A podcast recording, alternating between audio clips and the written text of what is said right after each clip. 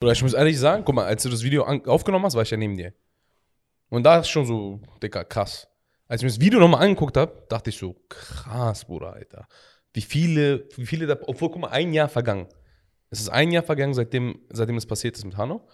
Und wenn du mal so überlegst, wie viele Fakten immer noch nicht so bekannt waren, für, auch für uns, die eigentlich so, die eigentlich nicht direkt betroffen, aber zumindest verletzt wurden emotional an, Ja. von, von, dem, von dem Attentat, wie viele Informationen weiterhin unterm Tisch waren. Und auch egal, wie oft du die hörst, die sind immer wieder schockierend. Egal welche dieser Infos. Ob du jetzt hörst, da, der Notausgang war zu, ob du hörst, da irgendwelche Angeschossenen wurden behandelt wie Kriminelle, weggeschickt und äh, Gott weiß was, dann denkst du dir immer wieder aufs Neue. Das ist einfach vollkommen unlogisch. Ich glaube, der Effekt ist auch deshalb, weil es nicht aufgeklärt wurde und weil eben auch nichts gerade gebogen wurde. Weißt du, auf dem Weg hierhin, Bruder, habe ich überlegt so. Stell dir mal vor, guck mal, wir haben ja, ähm, du hast ja auch, glaube ich, kurz in dem Video angeteasert, es gab ja keine Konsequenzen. Hm. Keine personellen Konsequenzen in der Politik, in der Polizei, nichts. Es gab, also niemand wurde zur Rechenschaft gezogen. Jetzt stell dir mal vor, dieser Attentäter wäre ein islamistischer Attentäter.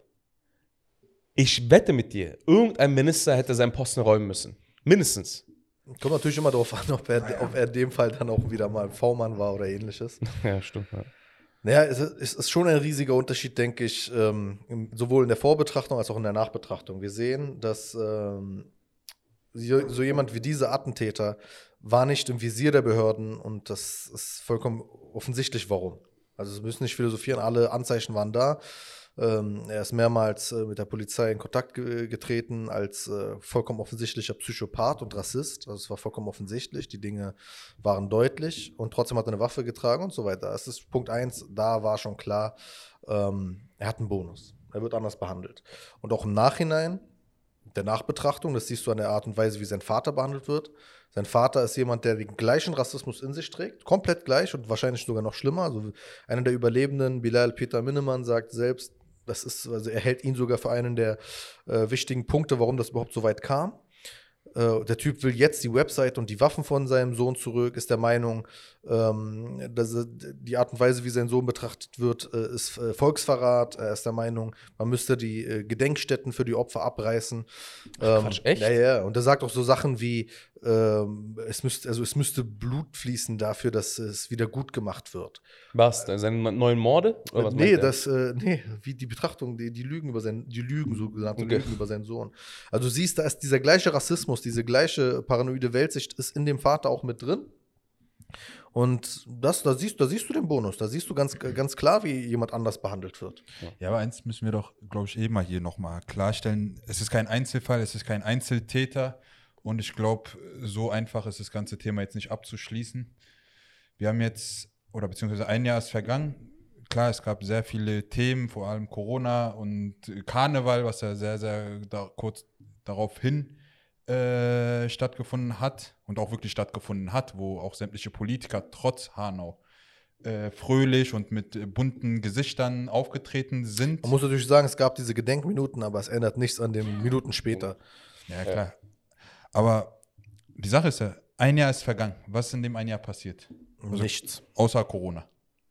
Oder trotz Corona oder wie auch immer. Es ist nicht nur, dass nichts passiert ist, sondern es wurde auch versucht, dass das wenige, was äh, man hätte aufklären können, erst eben nicht aufgeklärt wird. So, und was passiert aber jetzt gerade? Die Medien stürzen sich wieder auf die Familien, also auf die Familienangehörigen. Es ist so der Opfer. pervers. Und die, Alter, wie, wie, was für eine behinderte Frage ist denn, ja, wie geht's dir nach einem Jahr? Wie soll es jemandem gehen, der ein Familienmitglied bei einem Terroranschlag verloren hat, nichts aufgeklärt wurde, ähm, die ganze Zeit danach eine reinste Katastrophe war, statt den Leid zu lindern, hat man denen noch mehr Leid und noch mehr Fragezeichen in den Kopf geworfen. Und jetzt kommt man wieder mit der Kamera und sagt, ja, ja, wie geht's dir jetzt? Ja, so, so riesige Show, äh, also kurz vor, vor dem Jahrestag, wahrscheinlich jetzt ein bisschen danach und das war's. Digga, das ist, das ist so unfassbar pervers aus mehreren, aus Grund, aufgrund mehrerer Punkte. Erstens, die Medien waren ursächlich für die ganze Hetze, die im Vorhinein betrieben wurde, die die Medien quasi, insbesondere der Axel Springer Verlag, den ich schon mal insbesondere betonen möchte, die haben ganz, ganz krass eben, tun sie weiterhin, diese, diese Hetze gegen äh, Min- Minderheiten, gegen Muslime, gegen Ausländer betrieben. Und dann ist es zu diesem Anschlag gekommen und jetzt sind die, Bruder, jetzt, das Ding ist, ich weiß nicht, ob die das realisieren oder ob das taktisches Kalkül ist. Jetzt versuchen sie natürlich immer davon zu profitieren, ja, wir, wir trauern um, äh, um Hanau. Halt deine Schnauze. Keiner kauft dir diesen Bullshit ab. Das Problem ist, du hast ja auch bei den anderen Medien, also selbst so Medien wie Spiegel, Zeit und Co. haben ja immer wieder mal irgendwas, wo du denkst, ist das euer verdammter Ernst? Ey, was hat denn Spiegel gemacht? Die haben jetzt diese Zitatkärtchen gemacht, was sehr viel verteilt wurde, Ja. eine sehr, sehr große Reichweite generiert wurde. Du kannst aber auf den Link nicht klicken, weil es ein Bezahllink ist. Also hinter Spiegel Plus. Ich muss sagen, die Spiegelprotokolle sind krass, aber wie gesagt, sind in der Bezahlschranke. aber warum? musst- also einfach, dass damit noch Geld verdient Ja. wird. Und dann gucke ich mir aber hier Titelbild vom Spiegel an. Ich denke mir, okay, ich hoffe mal, oder zumindest geht es wahrscheinlich um Rassismus in der aktuellen Ausgabe. Es geht um ähm, Hass gegenüber Frauen. Wichtiges Thema, aber Alter, wir reden jetzt gerade über einen Terroranschlag. Ja, ja, nee, Eines der größten nee, Terroranschläge siehst, der letzten es ist Jahre. ein Special irgendwo, aber es ist nicht das Thema. Ja, es ist oben links irgendwo in so einem Kästchen drin Ja. und davor wieder so ein schwarzes Bild Nee, mit einer Frau. Das, das ist das Frau. Ding, weil du hast bei diesen Medien auch, also eben beim Spiegel und so weiter und bei der Zeit und egal wo, da recherchieren ja teilweise auch wirklich Leute, die das gut machen dann. Also die Leute, die dann diese Sachen machen teilweise, äh, äh, arbeiten, äh, leisten gute Arbeit, äh, äh, sind auch über ein Jahr lang hinterher gewesen und so weiter und so fort. Nur die Sache, die Sache ist, sie sind natürlich im gesamten Kosmos ihres Mediums eingebettet in das Ganze drumherum, wo dann die, die restliche Zeit, teilweise sogar noch in der gleichen Zeit, also du konntest jetzt das Special und dann wirst du weiter verlinkt zu einem anderen Beitrag, wo du dann genau das hast, was, was sonst passiert, nämlich diese Stigmatisierung, die Markierung von Minderheiten, all diese Schlagwörter, die sich gut verkaufen. Und das sind natürlich Dinge, die explizit miteinander zusammenhängen. Wenn wir sehen, dass, ähm, äh, wie die Berichte halt alle eindeutig zeigen, der, äh, ähm, der Notausgang von einem dieser Anschlagsorte äh, versperrt war. Und zwar abgeschlossen war. Und da sagen eben einige Leute auf Anweisung der Polizei, dass die Polizei das auch wusste oder eben auch angeordnet hat. Und du dann gleichzeitig immer noch diese Stigmatisierung von ähm, migrantisch äh, geprägten Vierteln hast und dann auch so immer diese Razzien gegen Shisha-Cafés glorifiziert werden, wo dann auch Politiker immer schön medienwirksam dabei sind, wo du auch denkst, wo ist gerade die Trennung zwischen äh, Polizei und äh, äh, Regierung, so verstehe ich auch nicht ganz. Und das, das, dieses, dieses gleiche äh, Prozedere, das- der Mechanismus geht weiter und Medien sind doch vollkommen unkritisch. Akzeptieren das einfach. Eine, eine Polizeipressemitteilung mit, das und das ist äh, passiert, das und das haben wir gesagt, wird einfach übernommen, als wäre es ein Fakt, wird gar nicht hinterfragt. Und die Sprache wird äh, übernommen, niemals hinterfragt, niemals kritisch und wird teilweise noch selbst in Medien noch schlimmer äh, eskaliert und teilweise eben auch den Behörden noch schlimmer damit gegeben. Und das sind so Dinge, die sind vollkommen inakzeptabel und die, die laufen fort. Ja, dass sich nichts verbessert hat, beziehungsweise dass man jetzt irgendwie die Hoffnung haben sollte, äh, ein bisschen sensibler mit dem Thema umzugehen. Sieht man ja allein in der Woche jetzt mit dem CDU-Spot, wo ja Tarek jetzt auch so seine Meinung äh, auch gezeigt hatte in den Social Medien. Alter, das sind genau dieselben Bilder, das sind genau dieselben du's. Stigmatisierungen. Merkel hält eine wunderbare kurze Rede. Also weißt du, so vom, vom, vom typischen Merkel-Effekt, wo du merkst, sie gibt sich Mühe, sie gibt, sie spricht die Namen alle mal aus. Sie äh, benennt die Dinge ganz klar und so, wie man es halt machen müsste. Aber eingebettet ist das trotzdem in CDU, wo, wo dann eben die Partei, äh, keine Ahnung, Social Media Abteilung der Meinung ist, sie, oder wer auch immer das dann äh, koordiniert. Man müsste jetzt so einen bescheuerten Spot raushauen. Das ist halt alles so. Die Das, Sache ist aber auch Dings. ist so die große Veränderung fehlt Oder einfach. Kontext, Kontext. Nee, guck mal. dieses Jahr sind wieder Wahlen. Natürlich gilt dann wieder Rauf auf die Kanaken, um auf, um auf Wählerstimmen zu gehen. Das ist da. Kommt drauf an, wo du halt fischst. Wenn du jetzt als CDU irgendwie dich in der Mitte platzieren möchtest, aber irgendwie siehst, Quatsch, von Bruder, rechts seit wird wann, seit wann hat die CDU bitte für Ausländer geworben? Noch nie. Gab's nicht. nicht von Ausländern geworben, aber jetzt geht es Nicht halt darum, jetzt für. geht es halt, jetzt geht's halt darum, ob man jetzt oder wie viel man von rechts äh, sich wieder dat, Leute dazu holt Ja, eben. oder ob man sich wirklich als die Partei der Mitte etablieren möchte und wirklich die Gesamtgesellschaft mal ähm, repräsentiert.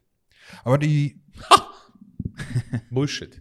aber die Sache ist ja, guck mal, diesen super Rede von Merkel, klar, aber auch nach, ähm, nach dem NSU-Skandal, beziehungsweise nach den NSU-Morden, hat sie ja auch eine lückenlose Aufklärung versprochen gehabt. Ja. Was Lü- passiert? Oder Lücken, also Lü- Lücken gab's auf jeden Fall durch das ganze Lücken Schreddern. gab es auf jeden Fall und es gibt jetzt ähm, versperrte Akten, beziehungsweise eingesperrte Akten. Auch wieder in Hessen. Aber auch da wieder, so, auch da müssen wir natürlich wieder, sage ich, kritischer werden, weil ich meine, es ist kein Geheimnis, dass wir, ähm, dass Merkel bei uns immer eine gewisse Freiheit genießt, weil äh, wir Merkel alle immer sehr besonders mögen. Merkel ist natürlich in vielerlei Hinsicht eine herausragende Politikerin und auch als Kanzlerin, vielleicht die erste Kanzlerin, ähm, die, in diesem Amt irgendwie mal Minderheiten angedeutet hat, ihr seid ein Teil hiervon und ich zeige euch das auch. Und auch in Zeiten des Populismus muss man wohlgemerkt immer kurz äh, erwähnen. Ne? Also es ist das Zeitgeist des Populismus. Sie gehört zu den wenigsten Politikerinnen in ihrer Position, die dem äh, Rechtspopulismus nicht stattgegeben haben, nicht mitgemacht haben, nicht mal im kleineren Sinne. Also wenn man nach Frankreich guckt, wo ein Macron, hochgepriesener liberaler Macron, äh, volle Kanne auf äh, äh Rechtspopulismus und im Endeffekt Rassismus geht, äh, also komplette Feindlichkeit teilweise, dann sieht man halt, was für ein Segen so jemand wie Merkel ist. Aber am Ende des Tages ist sie auch immer noch die Kanzlerin, in deren, in, in deren Ära äh, der NSU gefallen ist, beziehungsweise die Aufklärung des NSU hätte fallen müssen und es nicht passiert ist. Also am Ende ist sie auch immer noch die Kanzlerin, die den NSU nicht aufgeklärt hat. So sehr ich sie auch liebe und schätze, ist das halt auch ein und Ding. Und am Ende des Tages trägt sie die Verantwortung, was in diesem Land passiert. Was in diesen Gremien, in diesen Strukturen, in, dieser, in der Polizei, in äh, in der Bundeswehr, in irgendwelchen Verfassungsschutz und BND und so ja, weiter also passiert. So, so, leicht ist das aber nicht. Ich meine, ja, Na, selbst wenn, selbst wenn sie es ändern will, sie hat noch unfassbar so viele Widersache innerhalb, der, innerhalb, der, innerhalb des Systems, genau. die ihr noch fallen stellen können. Genau, also, aber wir haben sehr, sehr viele Strukturen, die genau diesen nationalsozialistischen bzw. rechten Gedankengut Nährboden gibt. Angefangen von den Medien, bis hin zu irgendwelchen polizeilichen Chats und irgendwelchen Gruppierungen in der Polizei oder in der Bundeswehr. Einzelfälle. Es sind Einzelfälle, aber wir müssen uns ja nicht wundern, ein, wie Hanau nein, nein, passiert. Es sind Einzelfälle. Weil wir reden immer noch von einem, ähm, von Hessen, wo die meisten Skandale innerhalb der Polizei. Einzelfälle. Ich sage ja nicht, dass es eine Gesamtheit ist. Einzelfälle äh, passiert ist. Und dann das Leben ist die Summe. Wundern. Das Leben ist die Summe der Einzelfälle, Bruder. Merkt ihr das? Okay. nee, ja, Bruder, aber absolut. Nochmal, um, lass mal nochmal zurück auf ein bisschen auf Hanau gehen. Ähm, Tarek, vielleicht kannst du mal kurz chronologisch so ähm, kurz erklären, was eigentlich bei Hanau passiert ist. Ich meine, es ist schon wieder ein Jahr her, die meisten werden vergessen haben, was da passiert ist. Vielleicht können wir das dann punktuell aufarbeiten jetzt. Also ich, ich glaube eher, dass davor und danach ist ein bisschen wichtig. Also man muss halt davor realisieren, wir haben das ja auch in unserem äh, einzelnen Hanau-Video auch nochmal ganz kurz äh, skizziert wie halt jemand, der vollkommen offensichtlich diese rechtsextremen Ansichten hat, rassistische Ansichten hat, äh, ein kaputtes Weltbild hat, äh, psychisch nicht äh, zumutbar, eigentlich, dass er eine Waffe trägt, aber genau dann eben einen Waffenschein bekommt, äh, legal Waffen besitzt und dann eben all das tun konnte. Er hat eine Webseite aufgebaut, wo er seinen Hass kundgetan hat. Also es gab all diese Zeichen, die darauf hingedeutet hätten, da ist jemand gewaltbereit und ist kurz davor loszuschlagen. Er hat das ganz klar angedeutet. Auch 2019 hat mehrere, mehrmals hat Anzeigen bei der Polizei gestatt, äh, gestellt, dass er verfolgt wird von einem Geheimdienst, irgendwas. Hat immer so eine paranoide Weltsicht, dass er der Mittelpunkt der Welt sei. Er war zum Beispiel übrigens auch der Meinung, dass ähm, irgendein Geheimdienst ihn ausspioniert, weil der Bau der Mauer zu Mexiko in den USA wäre seine Idee gewesen. ähm, seine gedankliche Idee, wohlgemerkt hat jemand seine Gedanken ausgespäht. So, so, so weit war der Typ verrückt, aber eben vollkommen so mit Rassismus ähm, infiziert. Äh, hat mehrmals Anzeigen bei Polizei gestellt, unter anderem 2019 diese Anzeige auch als äh, letzte bzw. finale äh, Anzeige bezeichnet. Also es war klar, irgendwie ist das ein Countdown, das ist eine tickende Zeitbombe. Der hat ja in der Anzeige auch explizit gesagt, was er vorhat. Ja, er hat ganz klar gesagt, äh, Völker auslöschen und so, solche Dinge. Also es, es war alles da, alles da, was man hätte gebraucht, um so jemanden dingfest zu machen. Hat man nicht getan. Also wenn Chetin Gültekin sagt, sinngemäß, es gibt so etwas wie Hintermänner es gibt einfach ganz klar, so, wo hat dieser Mann diese, diese Waffen her? Wo hat er das Geld für die Waffen und die Schießübungen her? Und mehrere Schießübungen als jemand, der zeitweise dann eben in diesem Zeitraum als arbeitslos gemeldet war. Wo hat jemand äh, das Geld her, eine zweite Wohnung anzumieten, um äh, Shisha-Cafés auszuspähen und solche Sachen? Dann sind da noch ein paar offene Fragen. Und er macht, sagt halt, ich meine, diejenigen, die ihm das alles durchgehen ließen, sollten dahingehend auch betrachtet werden. Das, das eigentliche Problem an der ganzen, äh, mit, diesem, mit dieser finalen Anzeige, die er meinte, ist, es gab ja auch eine Stellungnahme, ich glaube, der Polizei oder der Staatsanwaltschaft, wo gesagt wurde, sinngemäß, dass, äh, dass man irgendwie etlicher solcher ähm, äh, solche Anzeigen bekommt und dass es schwierig sei, die äh, Anzeigen rauszu, rauszufiltern. Wenn wir das mal quasi die Verantwortlichkeit der Polizei oder Staatsanwaltschaft mal jetzt transferieren würden, jetzt in die Wirtschaft, ja? stell dir mal vor, jedes Unternehmen, jede Aktiengesellschaft ist verpflichtet, ein internes Kontrollsystem zu haben. Ja? Ein internes Kontrollsystem hat die Aufgabe, durch Kontrollen gewisse äh, Risiken schon frühzeitig zu identifizieren und die durch geeignete Gegenmaßnahmen abzumildern. Ja? Das ist quasi die Aufgabe. Tut sie das nicht, kann sie persönlich haftbar sein. Ja? Und zwar nicht nur von, äh, von, von den geschädigten Personen, sondern beispielsweise auch von den äh, Aktionären, weil eben aufgrund äh, der nicht identifizierten Risiken die Aktienpreise beeinflusst wurden, etc. Also so, es gibt eine Riesenlast auf den Schultern der CEOs und CFOs und Aktiengesellschaften. Warum haben wir nicht einen ähnlichen äh, Mechanismus in der Politik? Warum ist die Politik nicht verpflichtet, ein ähnliches internes Kontrollsystem zu haben, wo Köpfe rollen. Am Ende des Tages ist das, was erwartet wird, wenn in der Wirtschaft etwas schief läuft, dass da Köpfe rollen. Warum funktioniert das nicht in der Politik? Das, ist, das siehst du bei den Behörden. Jeder schiebt die Schuld von sich weg. Zum Beispiel, als er äh, zeitweise in München gemeldet war, der Täter, hätten diese Kontrollen stattfinden müssen, ob er noch tauglich ist, die Waffe zu führen. Gab es einfach nicht. Und die schieben es dann weg. Die sagen ja, wir wurden nicht benachrichtigt, sonst war, keine Ahnung was. Und jeder ist so in der Verantwortung, ja, ja wer, anders. Und am Ende ist, übernimmt keiner Verantwortung. Und du siehst auch, keiner übernimmt Verantwortung für sein Land. Also, wenn ich das jetzt mal so billig patriotisch sehen müsste, dann würde ich sagen, was seid ihr eigentlich alles für Verräter? Weil ihr habt ja, also was, was ist das denn bitte für eine Art zu regieren, so Art zu sichern? Weil so, so kann das doch nicht gehen. Also man muss sich damit rechnen, dass am Ende von euch keiner sich verantwortlich fühlt. Ja. Natürlich ist dann der eklige Beigeschmack, vielleicht fühlt man sich eben für bestimmte Leute erst recht nicht verantwortlich. Und zwar eben für diese Leute, weil man sie als fremdartig wahrnimmt oder nicht als die, als die eigene Verantwortung wahrnimmt. Aber das, das ist es ja so in der Politik. Also denkst du, kein einziger. Also du hättest Leute, äh, äh, Volker Bouffier, ne? Also wenn jetzt, also die Sachen kommen natürlich äh, teilweise später erst raus, aber das Verhalten von Volker Bouffier als Hessens Ministerpräsident, war schon von Anfang an sehr, sehr fragwürdig. Und wenn dann Sachen rauskommen, wie, äh, wie der Angehörige, äh, der Vater von Mercedes, äh, Philipp Gohmann, erzählt, dass, dass das Bouffier einfach, als er sie empfangen hat, die Familien, einfach so nebenbei so Joghurt isst und den sagt, er hätte schon schlimmere Anschläge gesehen und dass äh, beim nächsten Mal werde man es besser machen. Du dir denkst, also das, das, also vollkommen egal, ob der gerade nicht weiß, was er da redet, ob, er, ob es nur sein, sein, sein, sein fehlendes Empathieverständnis ist. Der Typ ist dann nicht mehr tragbar. Weil das, diese fehlende Empathie ist einfach, also das, der ist doch vollkommen pietätslos. Der hat doch gar, kein, gar keine Fähigkeit mehr, Ministerpräsident von Bürgern, von Menschen zu sein. Soll er Ministerpräsident von einer Struktur sein, von der Bürokratie, wenn er so spricht? Oder sowas, so, das ist nicht mal was menschlich, was so eine Aussage nee, jemanden. Das geht, das geht nicht. Also, da ist doch jemand vollkommen offensichtlich nicht fähig, mit Menschen zu kommunizieren. Mhm. Wie kann denn so jemand in einem Posten sein? Aber es ist, hat sich nichts geändert. In Hessen sind bald Wahlen, aber hat sich nichts geändert. Die Sache ist ja ist auch, die Sache ist ja auch, Hanau ist ja jetzt gerade nicht der einzige Punkt, äh, wo man eine Verantwortung übernehmen müsste und wo auch Leute zum Beispiel, oder wie du gesagt hast, Köpfe rollen müssen oder beziehungsweise zumindest den Amt niederlegen müssen oder Konsequenzen geben müsste. Wir hatten ja mehrere Fälle, die bis zu Hanau geführt haben und auch nach Hanau genauso weitergegangen sind.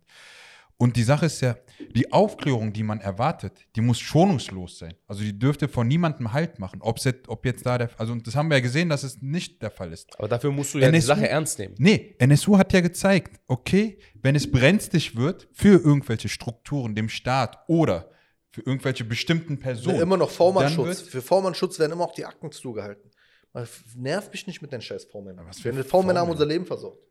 V-Männer versauen Leben. So was für V-Männer interessieren mich. Der Schutz von V-Männern. Besorgt eine andere Identität, schieb den ab, mach mit dem, was du willst. Ist mir scheißegal. Klär die Scheiße auf. Lass die Familie nicht im Stich. Das Problem, guck mal, das Ding ist, die Medien, ich, sorry, aber wie, wie ihr seht, ich bin nicht ein besonders großer Fan der Medien. Egal bei welchem Anschlag, egal bei welcher Tragödie, die, die, die wir erlebt haben in den letzten Jahren. Die Medien haben immer eine entscheidende Rolle gespielt. Entscheidende Rolle beim Druckaufbau auf die Politik. Und das hat, das war zum einen, wenn man es rückwirkend betrachtet, im Nachgang hat genau dieser Druck gefehlt. Die Medien haben nicht den Druck aufgebaut, den die sonst bei anderen. Nee, nur vereinzelt. Also sie, genau. sie haben teilweise ja. super Recherche gemacht, aber ohne diesen Druck, dass du das Gefühl hast, ey, da muss jemand ja. jetzt irgendwie ja. am Arsch sein. Weil rein theoretisch sind es alles Staatsskandale, riesige Staatsskandale. In einem intakten, normalen Land würde man sagen, ey, das geht nicht, wir wechseln das ganze Kabinett aus oder keine Ahnung was also wir sind Gott sei Dank ein intaktes Land, aber was ist das denn? Wie kann man denn, wie kann man denn Augen zudrücken bei solchen Skandalen? Unglaublich. Guck mal, die, fehlende die, Lobbyarbeit, Bruder. Sorry, dass ich unterbreche, aber fehlende Lobbyarbeit. Ganz einfach.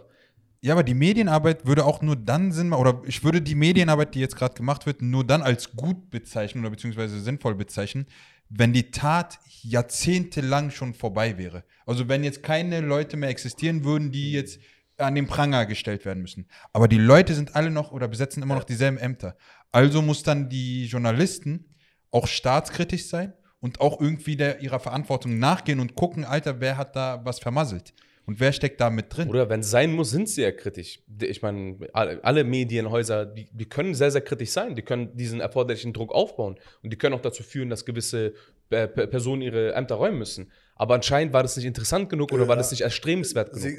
Es gibt Methoden wie Sand, am Meer. Man, man muss nicht mehr auf das Thema eingehen. Man kann jemandem einfach nur das Leben schwer machen, indem man ihn die ganze Zeit nervt. Ja. Indem man also, keine Ahnung, wenn du, wenn du äh, Politiker loswerden willst, zum Beispiel Helge Lind, wenn du- Helge Lind kriegt medialen Druck ab, ähm, weil er über Rassismus aufklärt. Die, natürlich werden sie nicht anfangen, mit ihm über Rassismus zu reden, weil sie, weil sie wissen, der Typ ist A, rhetorisch sehr, äh, sehr gewieft und äh, B, inhaltlich auch äh, auf Trab, der weiß, worüber, worüber er redet. Natürlich reden sie mit ihm nicht über äh, Rassismus, also sie werden nicht über den Inhalt angreifen, sondern greifen über irgendwelche externen Dinge an, Ja. Kontaktschuld, irgendwas, einfach nur um ihn anzugreifen. Und äh, das sind natürlich die Tricks, die ganz, ganz, die könnte man anwenden. Die könnte man bei allen Leuten noch viel mehr anwenden. Helge Lind ist noch ein dezentes Beispiel. Man macht das teilweise mit anderen Leuten ja viel schlimmer. Und das könnte man machen. In vielen Fällen nicht. reicht ja schon alleine aus, wenn jetzt irgendein Politiker in irgendeiner Moschee sich abblitzen lässt. Ja, ja, klar. Es, wir haben, wir haben, wir haben Und da sehen wir, was für ein Druck ausgeübt werden kann. Wie Genau. schwer die Politiker oder beziehungsweise irgendwelche Beamten und so weiter es haben können, wenn es, den, wenn es der Medienlandschaft nicht passt, Korrekt. was für ein Bild sie geben. Guck mal, am- also am Ende des Tages, wenn wir nochmal rückwirkend das alles betrachten, dann war das ein komplettes strukturelles Versagen. Mehrere Faktoren oder mehrere verantwortliche Stellen haben ihre Aufgaben nicht erledigt. Punkt. Angefangen bei der Polizei bis hin zur Rettungsstelle, äh, äh, zu, zu, zu, den, zu den Ministerien, zu, äh, zu, wie heißt es nochmal, zu, ähm, äh, zu den Behörden, die eben diese ganzen Waffenscheine ausstellen, die Kontrollen. Ich meine, der, jemand, eine Person, die einen Waffenschein hat, muss charakterlich geeignet sein und auch die geistige Stärke besitzen. Über dass man- 1000 Rechtsextremisten besitzen einen Waffenschein in Deutschland. Und das ist exponentiell gewachsen im letzten, äh, letzten Jahr. 35% Wachstum. Weißt du, was ich mich frage? Der Typ war doch, der typ war doch beim Schützenverein. Der war doch da. Beim Schützenverein hast du eine ganz gewisse Kultur. Ganz bestimmte Kultur hast du da drin. Da hast du sehr, sehr viele auch rechtsdenkende Personen. Ne? Ist keiner dieser Einzelnen. Ich bin relativ Die sicher. sagen ja alle, nö, haben wir nicht gemerkt. das ist das Ding. Ne? Das Wobei die. Schießübungen, die er gemacht hat in der Slowakei, war, dass da zweimal äh, er rausgeworfen wurde. Einmal sozusagen direkt, weil man gemerkt hat, der ist aufgeregt, der Schwitzen, der fällt sich Mhm. seltsam. Und dann denke ich mir so, guck mal, wenn ich, Gott bewahre, ne? Das sind jetzt Planspiele, lieber Verfassungsschutz. Aber wenn ich jetzt irgendwie nur die absurdeste Idee hätte, nur diesen Satz so falsch zu formulieren, zu sagen, lass mal eine Bombe hochgehen. Ja. Oder irgendwas. SEK, Bruder. Äh, SEK sofort. Oder wenn ich nur im Ausland, soll ich im Ausland ein Messer kaufen? Ich bin mir sicher, Behörden wissen das. Sag, Bruder, GEZ wird mir zugestellt, egal wo ich bin. Im Shisha-Café wird es mir zugestellt. Weißt du, was ich meine? Also, das so die. Und, und dann willst du mir erzählen, du kriegst nicht mit, dass der Typ auf einer Schießübung teilnimmt, mehrmals, im Ausland, von äh, äh, top ausgebildeten Ex-Soldaten, sich dort auffällig verhält. Und das fällt dir immer noch nicht auf, nachdem du alle diese Akten, in 15 polizeilichen und staatsanwaltlichen Akten ist dieser Typ gelistet. 15 Stück vor Hanau. Intensivtäter. Eigentlich. Und, und das, und weißt du, dann, dann ist der so, ist der nicht. Also, das ist doch. Weil ist so, das- das eigentlich- ist, ist was, Ver- Versagen ist doch ein nettes Wort. Guck mal, das eigentlich pervers ist, du musst ja, du musst ja das mal gegenüberstellen zu den äh, unverhältnismäßigen Shisha-Café-Razzien, die insbesondere im Raum Essen durchgeführt werden, wo eine Unmenge an Steuergeldern verprasst wird, um zwei Kilo unver unversteuerten äh, Tabak zu identifizieren. Ne? Da gehen teilweise Hundertschaften raus, gehen in Shisha-Cafés, werden gestürmt. Ja. Und wenn du mal überlegst, wenn man die äh, gleiche Ernsthaftigkeit in Präventionsarbeit für rechten äh, Terrorismus einsetzen würde, hätte man erstens A, den Fall verhindern können und B, noch viele folgende Fälle, die vielleicht gar nicht aufgeploppt sind, weil die irgendwie aufgrund anderer äh, Umstände als anders klassifiziert wurden. Aber am Ende des Tages gibt es eine komplett verzerrte äh, Investition von, von Steuergeldern und von personellen Mitteln zu, zu komplett falschen, äh, zu komplett oder zu nicht gleichwertigen Schutzzielen. Ja? Der Wir Schutzziel. können, oft, wir können erzählen, wie oft wir oft genug schon äh, irgendwelche Razzien in Shisha-Cafés erlebt haben. Ich habe zwei Tage später, guck mal, Hanau ist passiert, an dem Tag waren wir in einem Café, du warst sogar in Hessen in einem Shisha-Café. Ja. Zwei Tage später in Berlin, ich gehe in ein Café. Erstmal, ähm, bevor ich da am äh, Café ankomme, an der Ecke gibt es eine Mausefalle. So Polizeipräsenz, Mausefalle. Ich sage, okay, kann passieren. Ich laufe zum Shisha-Café. Alter, da sind so viele Mannschaftswagen. Da sind so viele Polizisten im Shisha-Café, haben gerade wieder eine Razzia durchgeführt. Keiner von denen darf da wieder rein oder raus. Alter, guck mal, okay, mach, was du willst. Geh meinetwegen nach, keine Ahnung, 500 Gramm Tabak, was irgendwie, wo dieser Aufkleber aufgemacht wurde und der irgendwie jetzt als unverzollt gilt. Hm. Aber es sind zwei Tage gerade nach Hanau vergangen. vor allen Dingen, die wie das Leute als- sind immer noch Wie traumatisiert. das als Erfolg gefeiert wird. Ja, ja. Das ist das Ding, Mann. Wie, wie kannst du so einen Blödsinn als Erfolg feiern, als polizeilichen Erfolg? Wie viel Geld hast du, wie viele steuer, steuerliche Mittel hast du in diesen Show. Erfolg investiert? Es ist Show und es ist eine perverse Show, wo ich, mir- wo ich mir manchmal, manchmal auch frage, ich meine, die Polizei macht teilweise Wahlkampf mit. Also in, in NRW gab es ganz klar, meiner Meinung nach, ich meine, ich, ich wünschte irgend, das ist der Punkt, ich wünschte, irgendwer würde es so recherchieren, wie es recherchiert werden müsste. Dass in NRW der Innenminister irgendwelche Razzien begleitet hat mit Kamerateams, mit Medien, also komplett abgesprochene Das ist derselbe Sache. Minister, der Joghurt gegessen hat? Nee, das ist in NRW. Äh, so. Hm. Also Nordrhein-Westfalen, nicht äh, der hessische Minister, das ist jetzt Reul oder der gleichen Partei im Endeffekt. Und äh, begleitet dort irgendwie, also für, für so Kleinstfunde und dann immer so, ja, der Staat muss einen starken, ähm, keine Ahnung, wie, sagt, wie sagen die immer auch diese Floskeln immer, äh, äh, Wir werden, wir werden uns äh, der organisierten Kriminalität nicht beugen. ja, auch, ja, ja, aber auch immer so, so, so als wäre das Szenario, es gibt es einen Kampf und so, man muss den, die, die, die, volle, die volle Härte des Rechtsstaates. So, Bruder, du sollst nicht hart sein, du sollst einfach nur anwenden. Es geht nicht um Härte oder weniger hart oder hart. Es gibt Gesetze, wend sie an, fertig. Und dann diese Shows, das ist so, das ist so pervers, wie du die, wie, genau das geht weiter. Es hat dann nach Hanau weiter, ist nach Hanau weitergegangen. Es gab kein Bewusstsein dafür. Politiker dachten, es reicht, wenn du kurz mal äh, äh, deine Gedenkminute, ich will auch immer so, so, was, was sind das immer für, für, für Methoden dann immer? Stehst du dann kurz an einem Grab, still, und dann, dann, dann hast du jetzt deinen Respekt gezollt. Den Respekt zollst du, indem du nachdenkst über diese Dinge.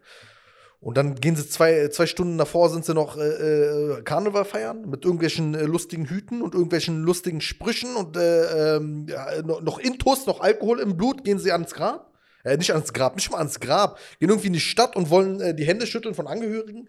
Ich denke mir, was ist das? In welchem Film seid ihr denn? Also, so, wo, wo, ist denn, wo ist denn das Bewusstsein dafür, was da gerade passiert ist, welche Dimension das ist? Wir haben, ein, wir haben einen Terror erlebt, einen rechtsextremen Terror. Das ist ein riesiger Staatsskandal, das ist Staatstrauer ist angesagt. Karneval sollte nicht stattfinden. Aber so, das ist, ja, aber wir haben ja eine, wir haben ja eine Gedenkminute äh, äh, eingehalten und dann nochmal kurz ein äh, toughes Wort gegen Rassismus gehalten. Ja, du hast dir danach trotzdem drei Bier, äh, Krüge Bier reingeschüttet. Ist halt nicht angebracht. Ja, aber guck mal, die Medien bauen ganz bewusst und langsam ein Bild auf, was jetzt irgendwie komplett alles abdeckt. Also es waren irgendwie die Muslime mit Bart, dunkle Haare, Frauen mit Kopftuch. Ähm, ihre Ortschaften sind die Moscheen und jetzt auch noch so die Shisha-Cafés. Dann jetzt ihre Autos, wenn sie mal jetzt irgendwie bessere Autos oder Lux Luxusautos fahren, sind sie gleich so äh, Clan-kriminell oder ähm, was war das hier? Schwarzgeld waschen oder Geldwäscherei. Geldwäsche. Alter, so, guck mal, nach und nach bauen sie so ein komplettes Bild auf, was jetzt irgendwie alles abdeckt und was sofort stigmatisiert. Bist du da? Siehst du so aus? Machst du das oder fährst du das? Oder oder das bist findet du schon das? seit 20 Jahren statt. Ja, aber guck mal, das wird immer weiter ausgebaut. Ich, ich kann mich an diesen, an den Vortrag von ähm, Volker Pispers und Hagen Grete erinnern zu genau dem Thema, wo er gesagt hat, dass insbesondere beispielsweise auf, der Sp äh, auf dem Spiegel immer so ein schwarzer Hintergrund, Islam, ist der Islam gefährlich? Ja. Oder so komplett absurde so Theorien, die da auch teilweise auf die Titelbilder geklatscht wurden, die am Ende des Tages in den Artikeln selber relativiert wurden. Ne? Da wurde schon irgendwie, also wurde jetzt nicht Hass, äh, nicht, nicht direkter Hass getrieben, aber wenn du an einem Stand vorbeiläufst und du siehst einen schwarzen Hintergrund mit einer Moschee und mit, äh, mit ver- verschleierten Frauen, mit, keine Ahnung,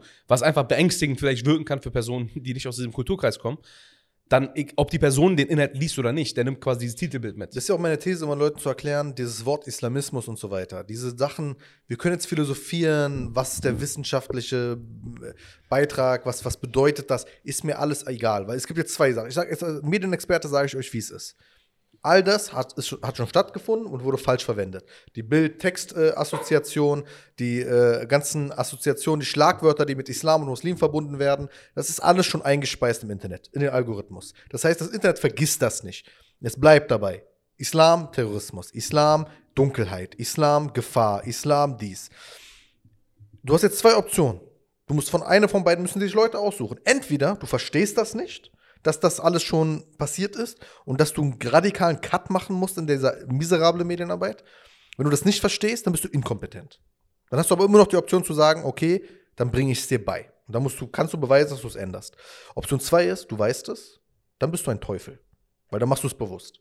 Dann, dann äh, spaltest du Menschen bewusst, du grenzt Menschen bewusst aus, du unterdrückst Menschen bewusst, äh, du versuchst bewusst Hass zu schüren, du ver versuchst bewusst äh, äh, ähm, äh, Misstrauen zu schüren und all diese Dinge, die einer Gesellschaft nur schaden. Teuflische Handlungen. Das sind die zwei Optionen. Alles andere ist abgehakt. Die Diskussion ist für mich vorbei, weil das ist abgehakt. Du kannst nicht darüber philosophieren, äh, äh, ja, wie machen wir das jetzt noch äh, präziser? Oder nee, aber eigentlich sind wir dann im Beitrag ja ganz präzise. Ist mir scheißegal, wenn die Überschrift falsch ist, dann musst du da, musst du, dann musst du ein Verständnis dafür haben, dass du das gerade einspeist in den Algorithmus und der sich das merkt. Fertig.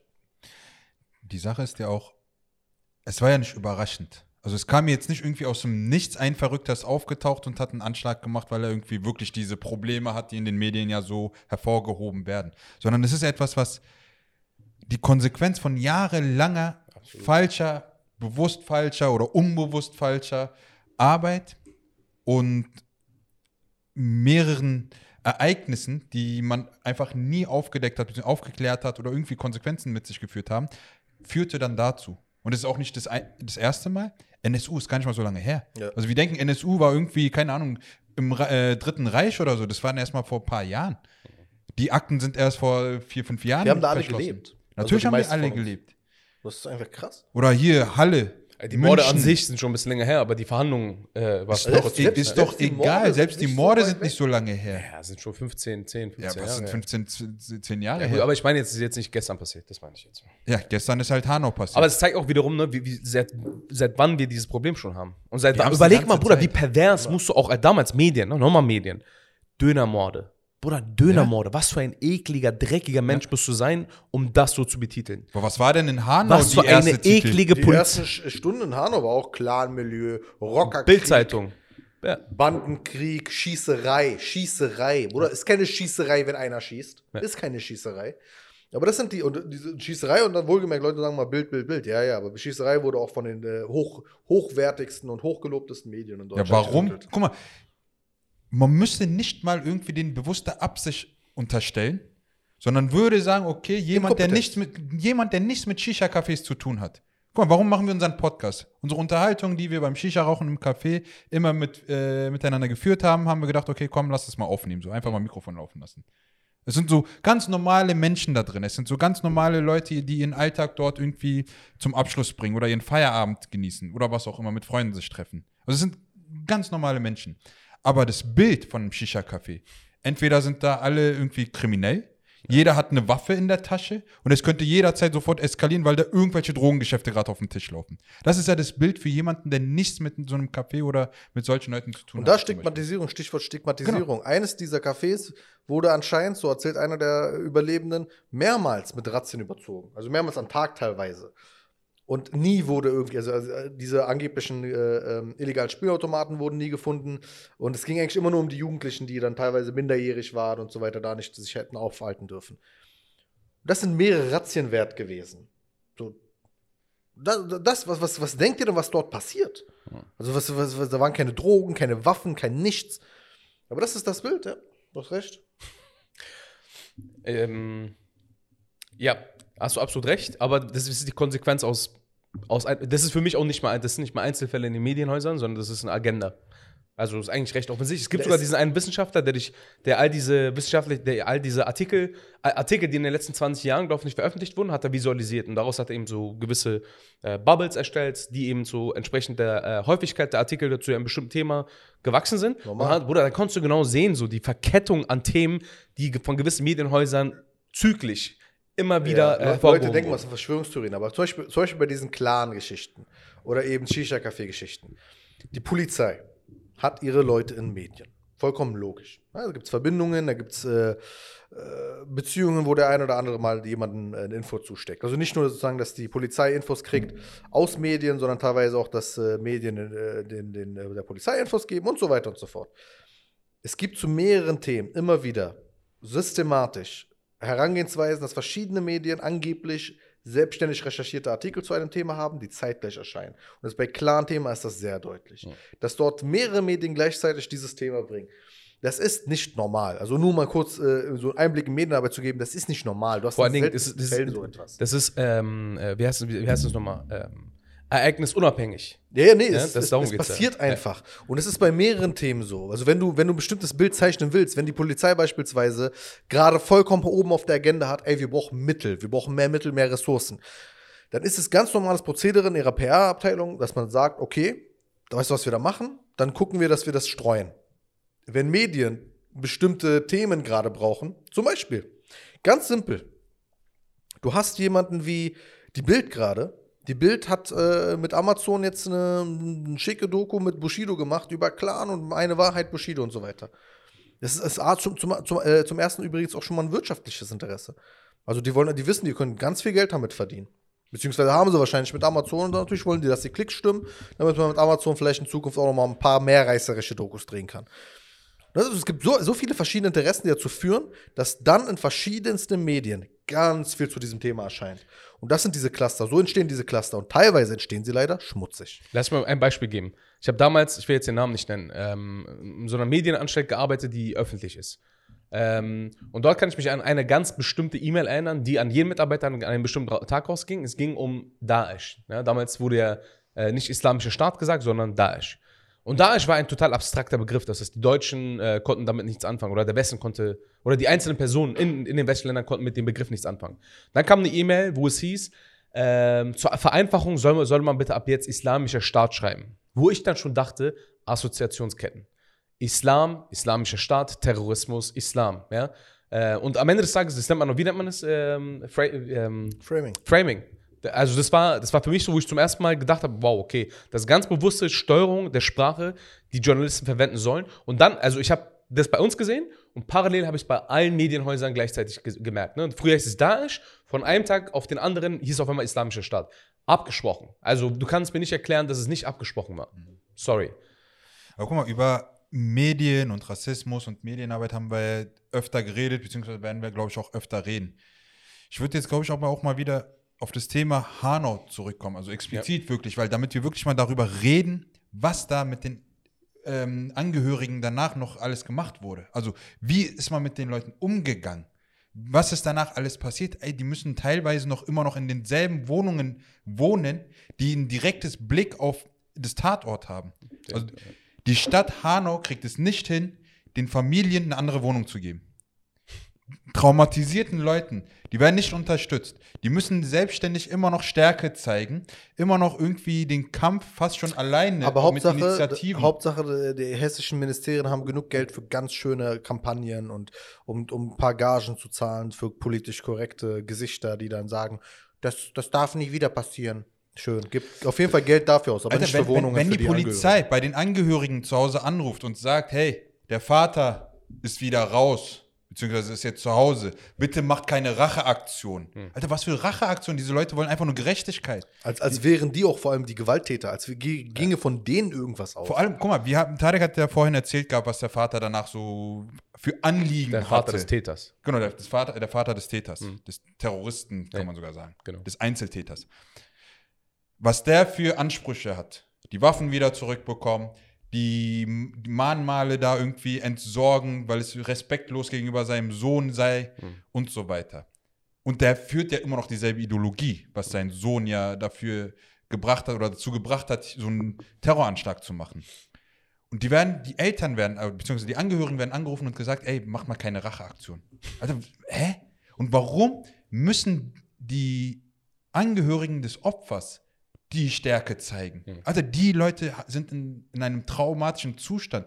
Die brauchen Unterstützung, seelische Unterstützung, nicht doch. mediale, mediale doch, die, Aufmerksamkeit. mussten alles selbst allein. machen. Sie mussten, sie haben keine seelische Betreuung bekommen. Sie mussten ihre eigenen äh, Psychologen finden und suchen. Die haben Äh, eigene Initiativen gemacht, damit da Ja, überhaupt aber so es ein ist, Mann- ist, ist, da hängen so bis ein paar rechtliche Komplikationen dahinter. Wenn, der, wenn, wenn die Stadt offiziell handeln würde und sagen würde, ja, wir besorgen euch eine Wohnung, weil es diesen Attentat gab, dann würden sie indirekt anerkennen, dass es ein Verschulden vorliegt. Dass, dass ein Sekunde. Vorliegt. Schau mal, ähm, ich habe bei einem Was Inter- tun sollten, by the way. Also ich sage jetzt nicht, dass es nicht der Fall ist. Ja, ja. bei einem Interview mit einem Familienangehörigen, mit bei dem Bruder von ähm, Çetin Gültekin oder der Bruder Chat- von ja, Chatting Gültekin ist der Bruder. der der von dem Ermorden. Der meinte, die Stadt, die haben zehn Monate gebraucht, um aus der Wohnung rauszukommen. Ja.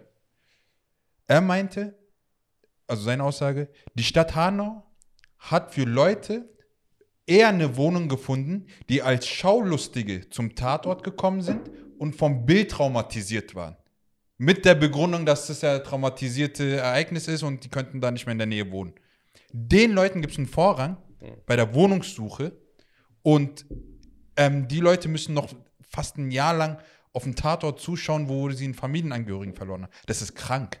Also das kannst du und Alter, der Staat bzw. die Stadt hat so viele Möglichkeiten, Ja, ja. auch wenn sie selber rechtlich nicht dazu in der Lage Du weißt, sein wie es läuft. sollte. Du hast doch zig Alter, du hast, Vereine du hast Vereine, du hast Fördergelder, du hast alles mögliche, du doch, hast die, die haben doch, du weißt, wie die Kontakte laufen. Sag, halb korrupte Geschichten kannst du um die Ecke machen. Du kannst irgendeinen Verein, äh, mit dem der Bürgermeister dicke ist, den kannst du sagen, ey, klär den mal schnell. nach, all, nach all dem Irgendeine Skandal- Hausverwaltung an und sagst, ey, klär mal bitte eine Wohnung. Ein, So, ist doch ein Kinderspiel. Nee, teilweise haben sie den ja Wohnungen gefunden, Mhm. den aber und dann einfach mit der Erwartungshaltung einfach viel teurer waren als das, wo sie normalerweise gelebt haben. Mit der Erwartungshaltung, also wenn du aus der Wohnung raus willst, dann musst du ja auch dieses, diese Miete zahlen können Mhm. oder zahlen wollen. Ich denke, ey, also mal abgesehen, dass du eine Wohnung findest, wenn du noch darüber diskutierst, dass du das nicht zahlst als Staat, dafür, dass du nicht schützen konntest, du, der Staat hat ja die, hat ja das Monopol, das Gewaltmonopol zu sagen, wir haben die Polizei, wir unterbinden, dass so etwas passiert. Wir äh, recht- äh, ermitteln äh, äh, potenzielle Gewalttäter und pa passen auf, dass so etwas nicht passiert. Ihr habt versagt.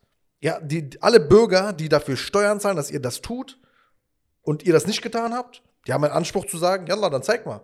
Dann, dann mach wenigstens das.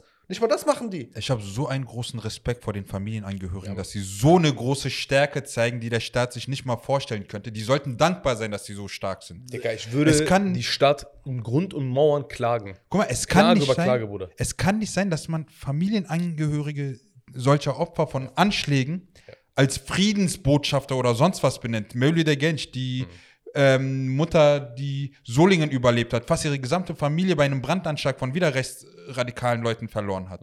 Die ist ja eine Friedensbotschafterin, weil sie einfach immer noch so ein herzensguter Mensch ist oder herzensguter Ja. Mensch ist. Alter, wer hier ein Friedensbotschafter sein müsste, wäre der Vater von diesem scheiß Terroristen. Ja. Der müsste kommen und sagen, Ja. es muss aufhören. Es darf nicht irgendwie noch mehr solche Taten geben, was mein Sohn hier gemacht hat. Allem, ja, wir wissen das ja alle schon. Also dieses, ey, das muss aufhören, wissen wir alle. Keiner von uns sagt, nee, weißt du was, lass mal weitergehen. Voll der Quatsch. Das musst du den Rechten erklären, das musst du den Staatsstrukturen erklären. Die Leute adressieren das immer an uns, an die Bürger, als hätten wir Weißt du- irgendwas damit zu tun. Weißt du, was die ersten Beiträge oder so, die Beiträge kurz auf nach solchen Anschlägen immer ist, auch in Halle war es so, dass man von den Angehörigen de- der Opfer irgendwie so die, die Message haben wollte, hier ist es doch gar nicht so schlimm. Deutschland ist doch gut, Halle ist doch gut, Hessen ist doch gut. Wir sind Ja. gerne hier, wir leben gerne hier. Alter, natürlich, wir leben alle hier. Ob wir gerne tun oder nicht, ist wieder eine andere Sache.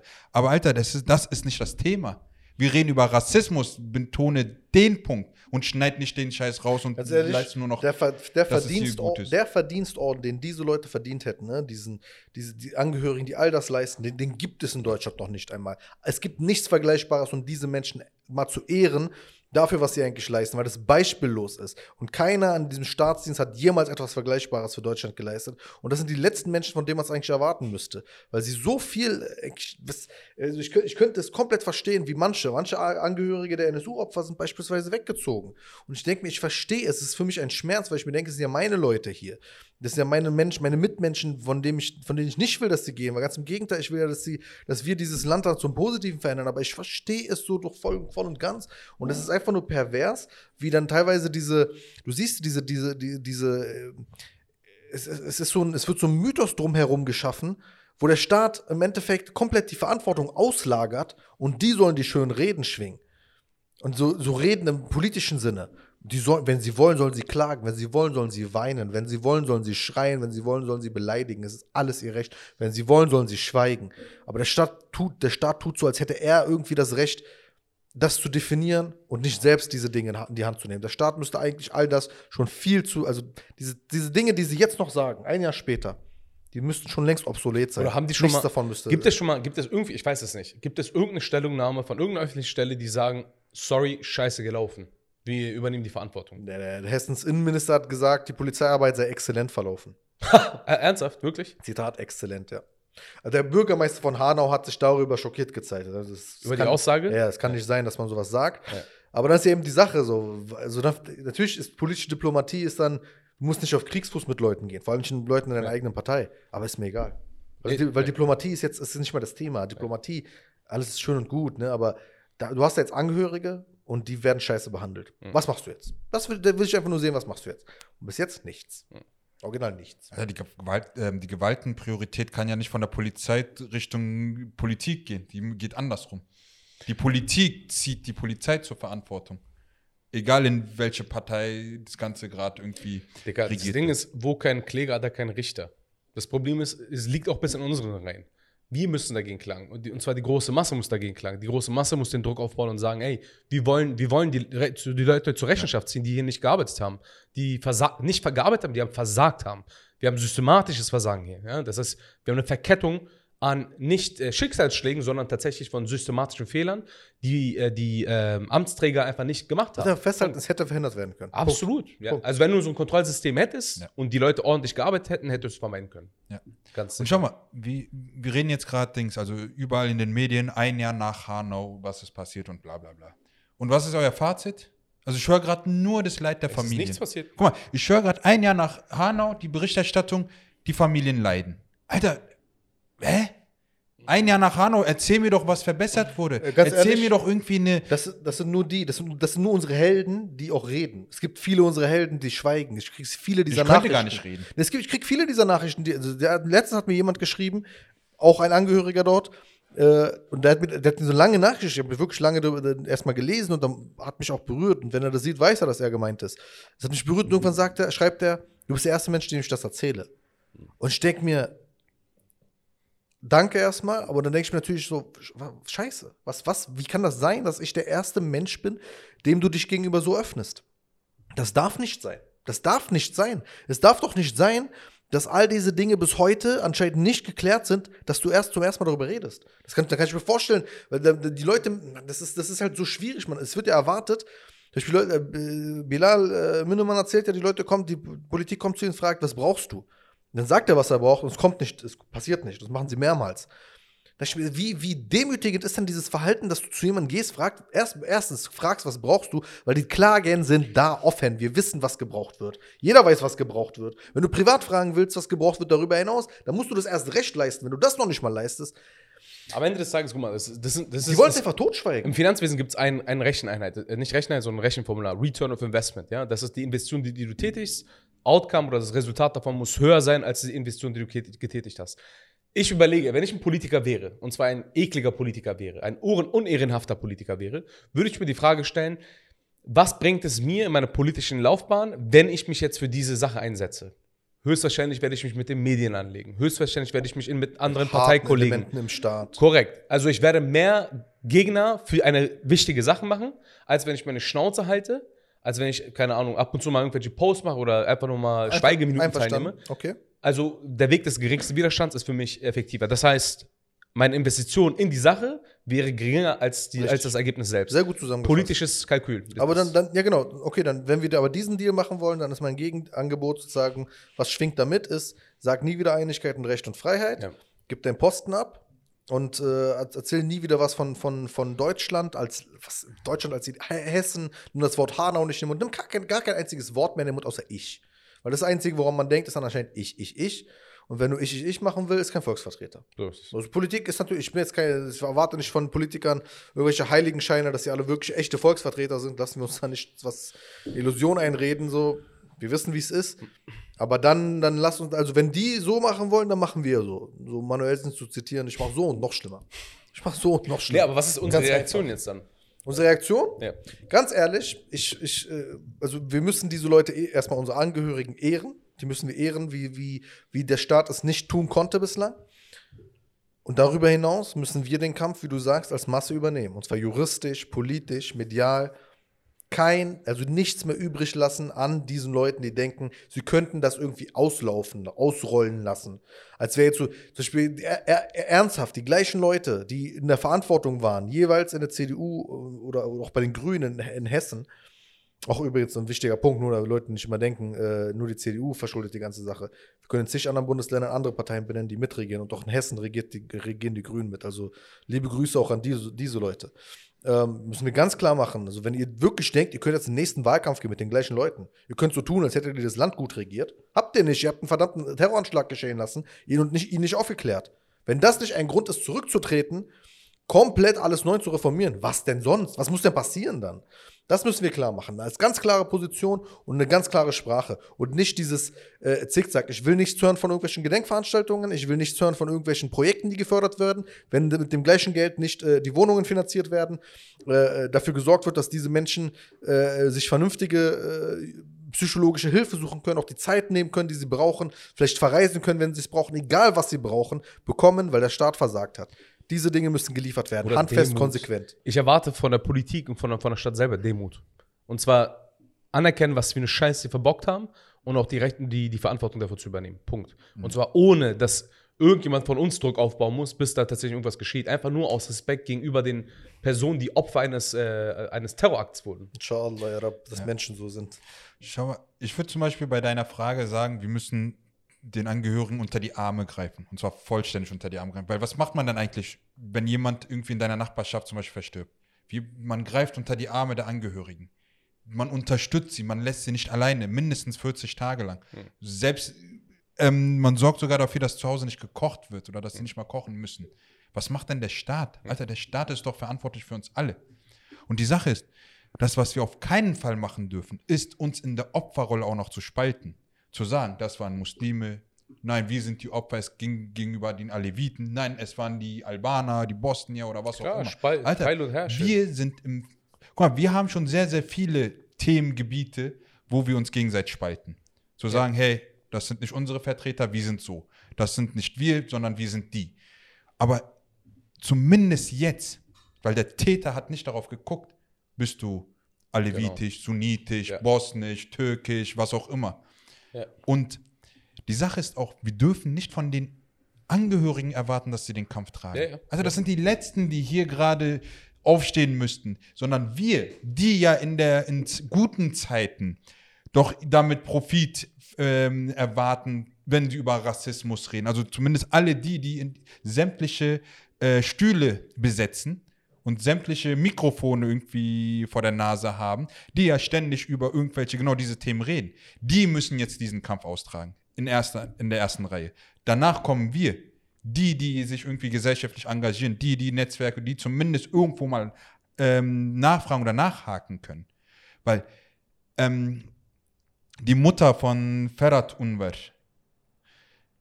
ähm, die meint ja so Dings hier wieder bei diesem komischen, eins von diesen Medien, die ja diese schönen Bilder gemacht hat mit den Zitaten, wo dann irgendwie ähm, der Sohn sagen würde, hey Mama, was machst du, da kannst du nicht alleine die Welt ändern. Natürlich nicht. Alleine kannst du die Welt nicht ändern. Und es sind Familien, die ja nie diesen Kampf ausgetragen haben, die ja nie auf diesen Plattformen unterwegs waren. Es waren ganz normale bürgerliche Leute, die zur Arbeit gegangen sind, die hier gelebt haben, die ja nie in diesem Kosmos auch drinne waren, in der Politik, in irgendwelchen Wenn Medienlandschaften. du die jetzt aber hörst, Natürlich, jetzt sind sie die besten Vertreter, jetzt sind sie Ja, die professionellsten. Da, da, hättest du deine hessische Regierung übrigens. Also da kannst du Regierungshessen austauschen mit diesen Leuten. Dann können wir die ganzen Islamexperten und Rassismusexperten und was auch immer die Nazi-Experten einpacken. Das, was die Angehörigen jetzt innerhalb von diesem einen Jahr aufgebaut haben, was sie für eine Stärke gezeigt haben, was für eine Message die an die Welt äh, mitgeben. Alter, dann können alle einpacken. Dann braucht ihr nicht irgendwie wieder in ein paar Jahren, wenn die Stimmen von genau diesen Angehörigen, die eigentlich nie still sein sollten, wenn die so langsam nicht mehr medial auffindbar sind, beziehungsweise immer weiter nachlassen, weil das Interesse irgendwie von den Medien wieder verschwindet. So, das erste Jahr danach ist toll, also für die Medien. So, vielleicht dann nochmal so ein fünfjähriges Jubiläum und dann vielleicht mal nochmal so ein zehnjähriges Jubiläum. Das war's ja auch. Und was wird da wieder ausgepackt? So, hey, wie habt ihr es überstanden? Wie ist euer Leid? Wie geht's euch jetzt? So, wie soll's denn gehen? Die Kinder, die Brüder, die Eltern, wie auch immer, die werden nicht wiederkommen. Und, auch und, nach zehn und Jahren. jedes nicht. Medium muss diese Leute zurückführen an den Tatort. Wie fühlst du dich, wenn du das hier siehst? Denkst du, was zur Hölle, was zur Hölle denkt ihr euch? Für diese Sensationsguide, für ein paar Klicks, einfach nochmal so das ganze Trauma. Lasst den Leuten doch Zeit, sich, wenn sie wollen, äh, dass sie sich Zeit nehmen, diese Dinge zu verarbeiten. Und du hast recht, eigentlich müssten, man müsste Mechanismen finden, wie sie nicht nötig sind, das zu machen, aber immer vorne mit dabei sein können, wenn es drauf ankommt. Und das sind strukturelle Sachen, weil zum Beispiel nicht vergessen, einer der Väter wollte äh, bei der Kundgebung, bei der ersten als Steinmeier, äh, Bouffier und Kaminski, der Bürgermeister von Hanau, da direkt sofort äh, die äh, Kundgebung äh, abhalten wollten, wollte er mit auf die Bühne und neben Steinmeier stehen. Durfte er nicht. Warum? Ja, weil das ist ja so ein staatliches Ding. Die stehen da jetzt da und die halten jetzt so eine Rede. So, äh, Protokoll. Ich fick dein Protokoll. Ja. Und deshalb hat das geschafft auf die Bühne? dann? Nein? Wallah, die haben nicht hochgelassen. Nein? Das ist für ekelerregend. Ja, okay, ich eh, Wie gesagt, später natürlich alles schön und äh, jeder soll seine Reden halten. Aber das ist nur der Punkt, ist sozusagen, ähm, es ist das Bewusstsein, wie man das handhabt, ist immer noch nicht da, weil man unbedingt vermeiden möchte, sozusagen, das, also sich einzugestehen zu müssen, dass man ein strukturelles Problem hat. Und es ist nicht mit kurzen Reden. Also Steinmeier hat gute Reden gehalten. Steht ich finde den. Typen unfassbar unsympathisch. Steinmeier? Ja, Ja, absolut. darum geht es nicht, aber ich meine, so rein, rein, also rein von der Qualität der verglichen mit anderen Politikern in Deutschland, hält er konkrete Reden, also er spricht Dinge konkret an. Genauso wie Merkel Dinge teilweise sehr konkret anspricht. Aber es ändert ja nichts daran, dass das, also da ist ja nicht irgendwie diese klare Handlung in der Sprache, dass ein strukturelles Problem aufgezeigt wird und damit auch eine Konsequenz einhergeht. Die Konsequenz müsste ja, wie gesagt, sein, Posten räumen, reformieren, neu strukturieren, äh, Problemlösungen und dann eben, alles muss neu sein. Guck mal, das sorgt aber dann bei uns für das Gefühl, nicht in Sicherheit zu sein. Beziehungsweise das Vertrauen ist einfach weg. Also wem soll ich denn vertrauen, wenn selbst, wir reden jetzt gerade von der Bundeskanzlerin, von dem Bundespräsidenten und die geben, natürlich von denen erwarte ich, also da hatten wir auch schon andere Beispiele, die nicht mal klare Message geben konnten, aber reden ist das A und O, ist ihr Tagesgeschäft, ist ihr Tagesbrot, das können sie alle. Reden können die alle da gibt es die guten Message oder die richtigen Message, aber trotzdem folgen keine Taten. die Zeit Und- von Reden ist doch vorbei, Mann. Was, was juckt's mich, wenn irgendein Politiker sagt, ja, wir werden. Guck mal, Rassismus ist Polit- Scheiß, halt deine Fresse. Ich weiß, mal, dass was- Rassismus Scheiß ist. Ja, aber du nein, was, was, was war denn die Erwartung von Politikern, wenn die reden? Dass danach die ähm, verantwortlichen Behörden, Gremien, Strukturen und so weiter anfangen, danach zu agieren.